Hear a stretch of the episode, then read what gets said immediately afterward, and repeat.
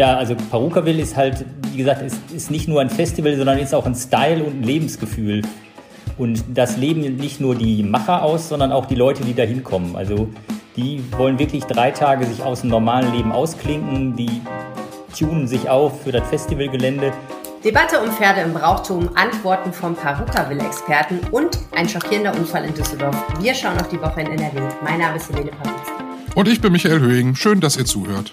Rheinische Post Aufwacher. News aus NRW und dem Rest der Welt.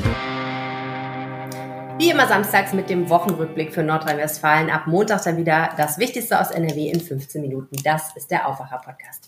Und wenn ihr den Podcast mögt, dann teilt dieses Wochenende gerne den Link rp-online.de slash Aufwacher in eurem Lieblingsnetzwerk und macht so andere auf den Podcast aufmerksam. Das hilft uns wirklich weiter. Vielen lieben Dank dafür. Wir haben heute auch noch einen extra Gast heute im Podcast. Ähm, ich habe leider ein kleines Kinderbetreuungsproblem. Eltern werden wissen, wovon ich spreche und deswegen ist meine kleine Tochter heute hier. Also wenn ihr im Hintergrund ein Kleinkind hört, das ist die Ella. Hallo Ella. Und es ist ja eine sehr heiße Woche gewesen. Das ist so. Ich bin froh, dass es sich abgekühlt hat, sonst würde ich jetzt hier nackt sitzen. das versprichst Boah, du immer. Es war wirklich heiß. Ja, es war echt heiß. Aber ehrlich gesagt, also wir haben einfach die Fenster zugemacht, die Vorhänge zu, waren dann erst am späten Nachmittag mal kurz draußen, haben äh, sozusagen unseren Zeh in die Hitze gehalten und dann wieder schnell ins Kühle und ansonsten haben wir hier schön kalte Fruchtsuppe geschlürft. Das war eigentlich ganz schön. Ja, ich habe auch wirklich sehr viel Zeit drinnen verbracht, obwohl das Wetter ja eigentlich, es war ja traumhaft, aber jetzt, äh, ja, es war einfach zu heiß. Und was man äh, festgestellt hat, das werden wir auch in dieser Aufwacherfolge merken, einigen Leuten war es so heiß, dass ihnen, glaube ich, im Kopf irgendwas geplatzt ist, weil die sich stellenweise sehr dämlich benommen haben. Meist geklickt.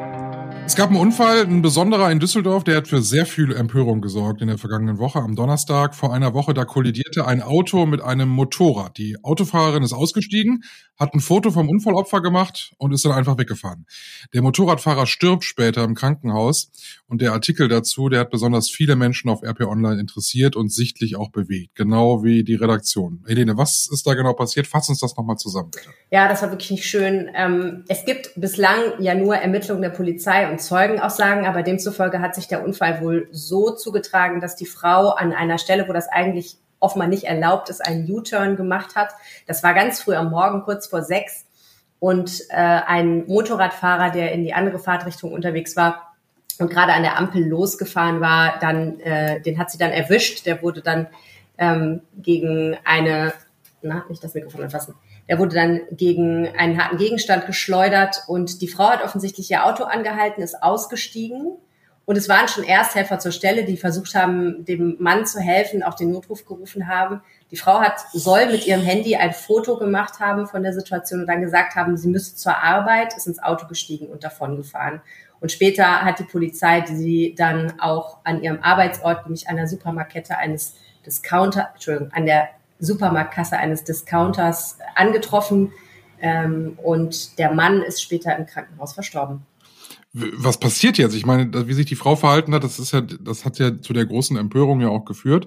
Äh, was hat das jetzt für Konsequenzen? Was genau strafrechtlich passiert, ist ja noch die Frage, weil die Ermittlungen noch nicht abgeschlossen sind. Aber ganz klar ist natürlich, wenn man sich vom Unfallort entfernt, ist das Fahrerflucht. Und wenn man den Tod eines Menschen bei einem Unfall hervorruft, dann kann das auch fahrlässige Tötung sein. In jedem Fall ist ja klar, rein moralisch hat die Frau natürlich sehr, sehr fragwürdig gehandelt, dass sie sich überhaupt nicht darum kümmert, was da passiert und einfach davon fährt. Das ist natürlich ganz klar, das geht gar nicht. Äh, ich glaube, mal, viele werden es wissen, aber offensichtlich ja nicht alle. Das haben wir ja jetzt hier auch in diesem Fall wieder gesehen. Was macht man denn bei einem Unfall richtig? man muss da bleiben. Also selbst dann, wenn man nur einen ganz kleinen Unfall verursacht hat, einen Blechschaden oder irgendwie eine Baustellen Abgrenzung irgendwie angefahren hat, die dann vielleicht umgekippt ist. Das ist egal. Man muss vor Ort bleiben und auch als Zeuge muss man übrigens vor Ort bleiben. Man kann nicht einfach wegfahren. Man muss zumindest seine Kontaktdaten hinterlassen.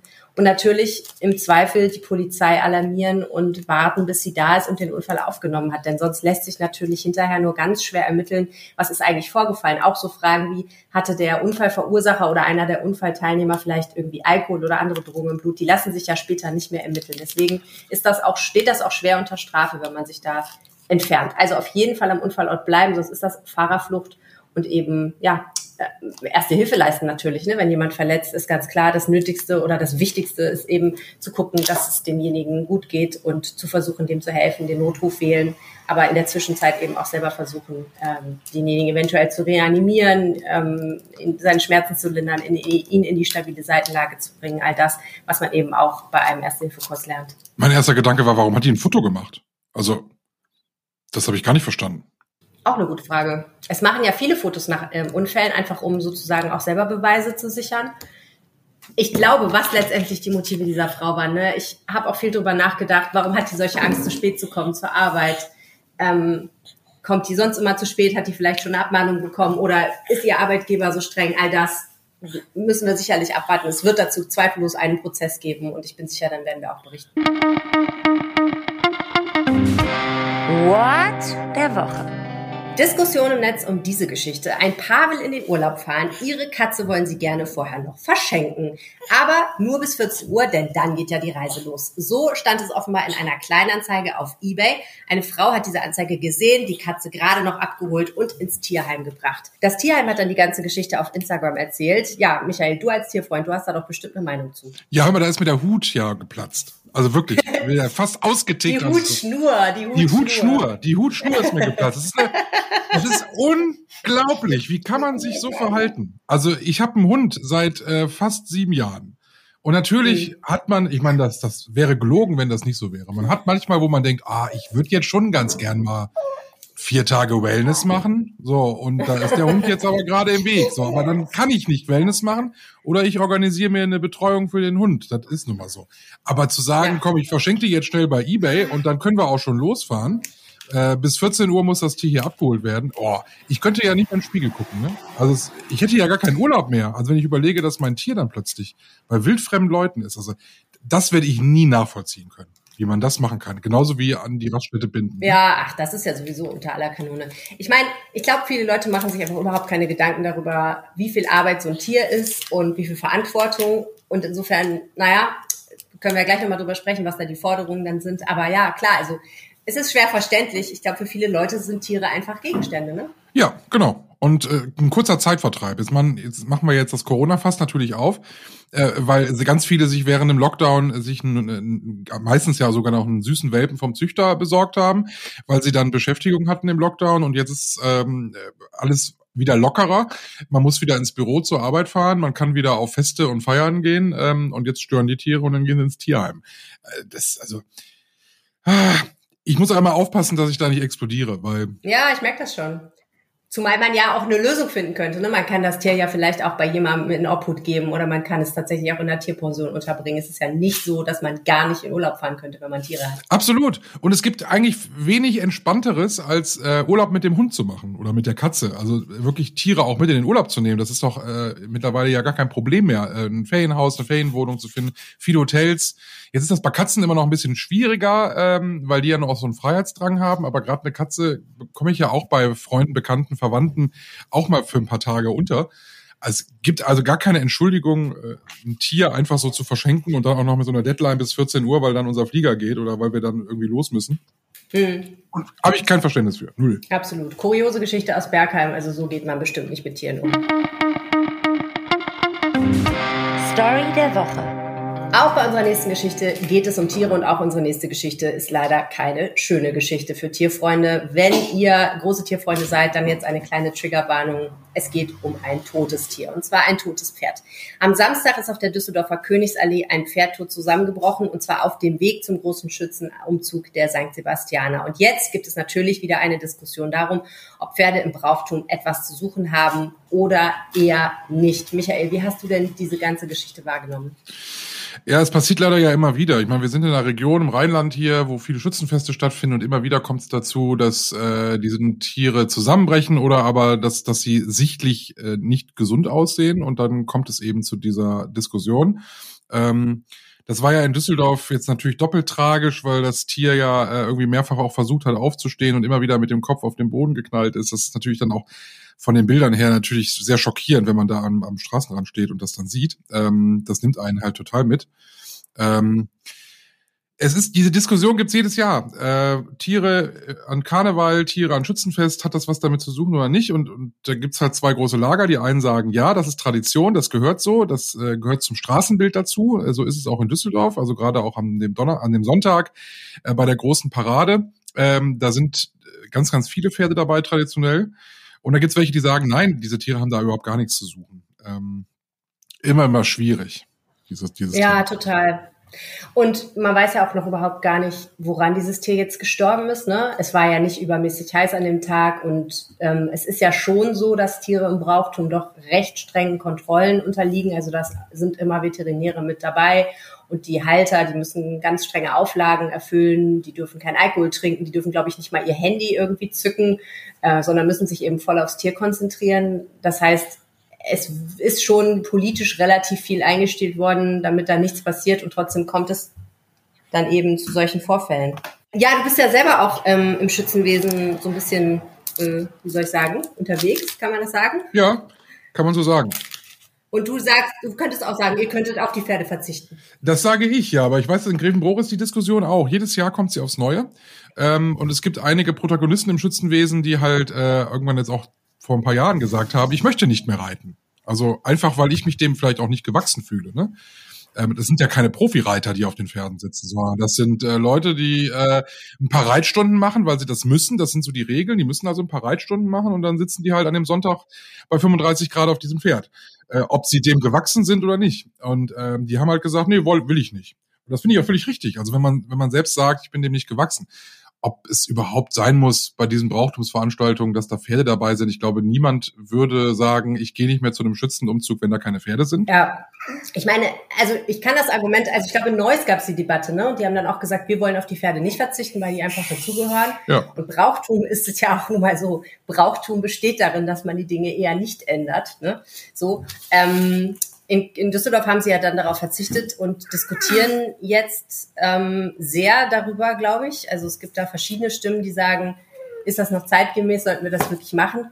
Das mit dem zeitgemäß ist halt auch so eine Sache. Ne? Also Pferde haben natürlich in der heutigen Welt es auch viel schwerer als früher.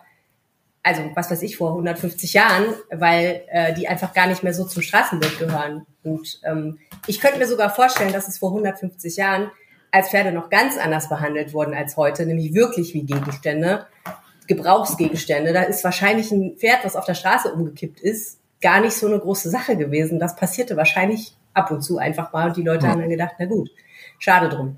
Ähm, also wir gehen damit natürlich auch einfach heute anders um. Die gesellschaftliche Diskussion ist eine ganz andere und ich glaube, das ist eine gesellschaftliche Diskussion, der sich die Schützen jetzt einfach doch noch mal stellen müssen. Es ist halt total unglücklich gelaufen, ne, weil das Pferd war ja noch gar nicht im Umzug es war nicht so heiß. Es hat sehr wahrscheinlich ja gar nicht unbedingt was damit zu tun, dass das Pferd jetzt auf dem Weg zum Schützenumzug war, dass es gestorben ist. Es ist jetzt einfach sehr unglücklich für die Schützen gelaufen und äh, befeuert einfach dann auch nochmal die, die sagen, Pferde haben da nichts zu suchen.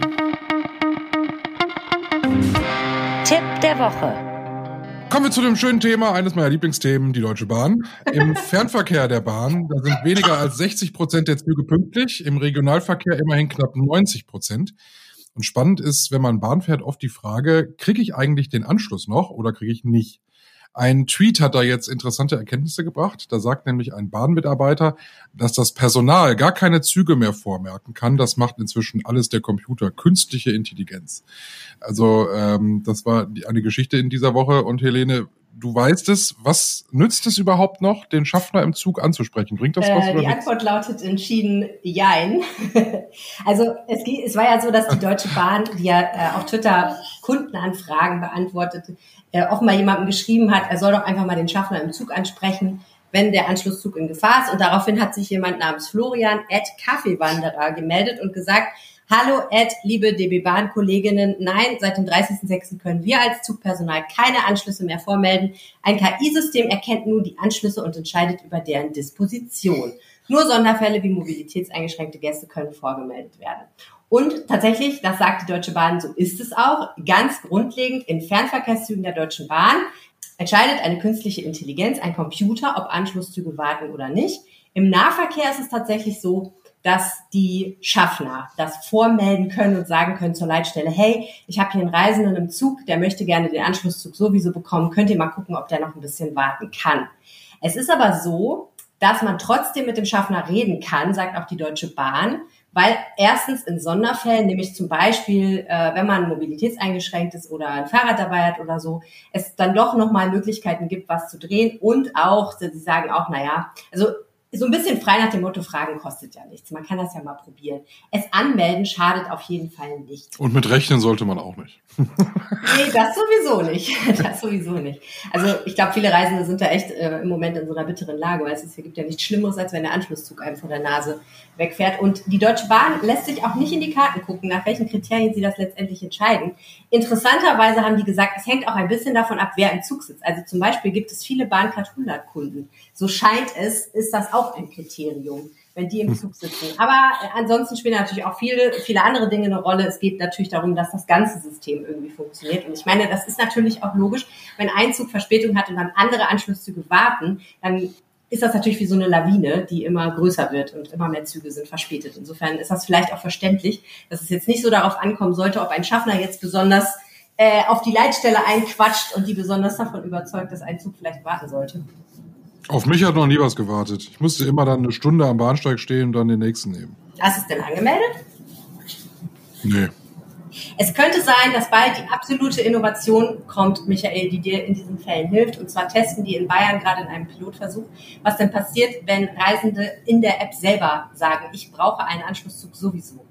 Ob sie dann, ja, weil sie dann mehr Informationen vielleicht darüber haben, die ihnen helfen können dabei, das gerecht zu entscheiden. Das sagt zumindest die Deutsche Bahn. Also es könnte sein, dass du bald in der App selber die Möglichkeit hast zu sagen, ich möchte so und so weiterreisen, könnt ihr mir bitte weiterhelfen. Das ist ja insofern interessant, als dass ich natürlich, wenn ich eine Fernverkehrsreise buche, in der Regel eine Verbindung buche und dann ist der Anschlusszug, die Deutsche Bahn weiß schon, dass ich den Anschlusszug XYZ nehmen möchte, weil ich den ja gebucht habe. Aber wenn du zum Beispiel mit dem 9-Euro-Ticket unterwegs bist, dann hat die natürlich keine Ahnung, welchen Regionalzug will der Michael als nächstes nehmen. Ja, aber wenn man Pech hat, funktioniert das genauso zuverlässig wie der Komfortcheck in dem ICE. Hast du das schon mal ausprobiert? Nee, ich bin da immer peinlich dran gescheitert. Genau, es gibt ja diesen Button in der App, da steht, checken Sie jetzt ein. Dann werden Sie vom Schaffner nicht mehr nach dem Ticket gefragt. Das ist eine Lüge. ich checke immer ein und dann denke ich, so, wunderbar, jetzt bist du eineinhalb Stunden unterwegs, machst du mal die Augen zu. Dann kann ich die Uhr nachstellen. In einer halben Stunde kommt der Schaffner, hey, Ihr Ticket brauche ich noch. Und dann sage ich, ich habe doch schon eingecheckt. Ach so, muss ich mal eben gucken. Ja, super. Der will aber vielleicht ja. einfach gucken, ob du noch lebst. Also, also ich schnarche ja. Das müsste man ja nicht mitkriegen. Ella lacht auch ein bisschen mit. Okay, nächstes Thema.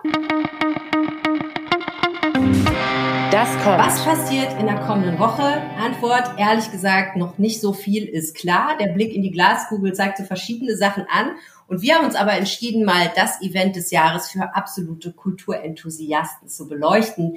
Die Eröffnung der Bayreuther Festspiele in diesem Jahr, der grüne Hügel, das bayerische Opernhaus, wo immer nur Wagner gespielt wird. Und die Frage, die uns alle natürlich seit Jahren immer wieder bewegt, ist, was trägt Angela Merkel?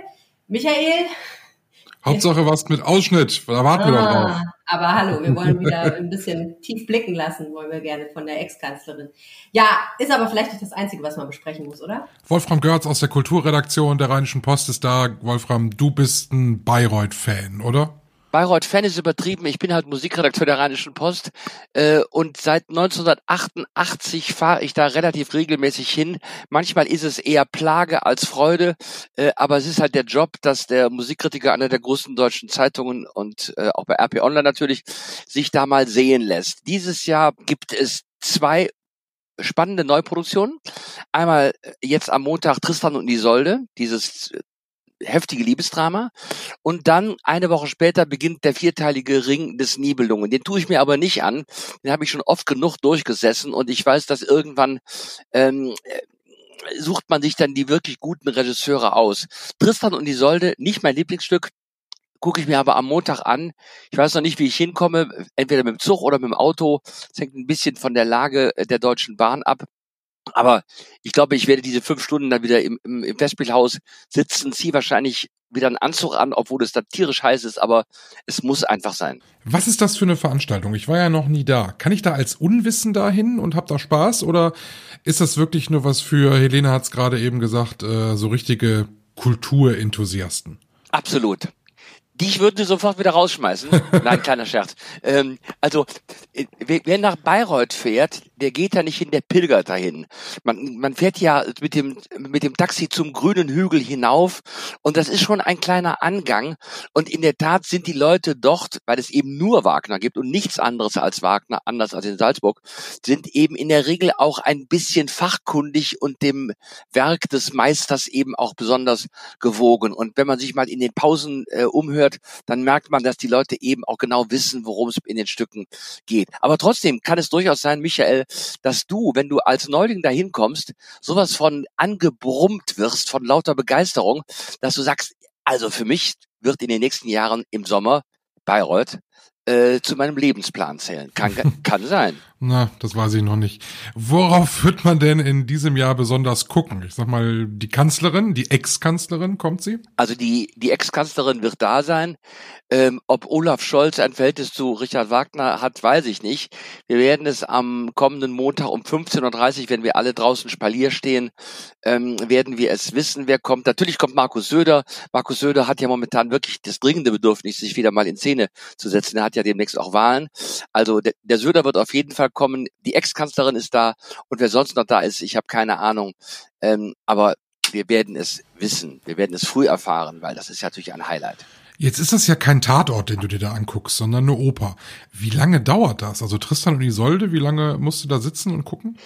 Also die Oper geht, ähm, ich schätze mal, ähm, um 16 Uhr los und um 21.50 Uhr nach meiner Rechnung, weil die Pausen dauern immer genau eine Stunde, äh, damit man eine ordentliche Thüringer oder äh, fränkische Rostbratwurst essen kann und ein kleines Bier, damit man nicht zu viel Pipi machen muss. Und um 21.50 Uhr ist es vorbei und ich werde schon in den Pausen ein bisschen schreiben, damit unsere RP Online-Kunden gegen 22 Uhr schon die allererste Nachtkritik aller deutschen Kritiker haben werden. Das ist mein Ehrgeiz und ich möchte schon jetzt alle Hörer dieses Podcasts bitten, sich den Montag 22 Uhr bei AP Online fest einzutragen. Da wird Görz mit brühwarmen Ergebnissen vom Hügel sich melden. Da sind wir sehr gespannt. Was kostet denn da so ein Bier in Bayreuth? Äh, äh, viel zu teuer, aber es ist egal, äh, man hat einfach Durst, weil es drinnen so unsäglich heiß ist. ähm, ich gehe aber manchmal auch auf die Herrentoilette, da gibt es frisches, kaltes Wasser aus, aus, aus, dem, aus dem Kran. Äh, äh ist auch zu empfehlen. Dankeschön. Wolfram Görz, viel Spaß bei Tristan und Isolde in Bayreuth. Jawohl, werde ich haben. Mach's gut, Michael. Was geht?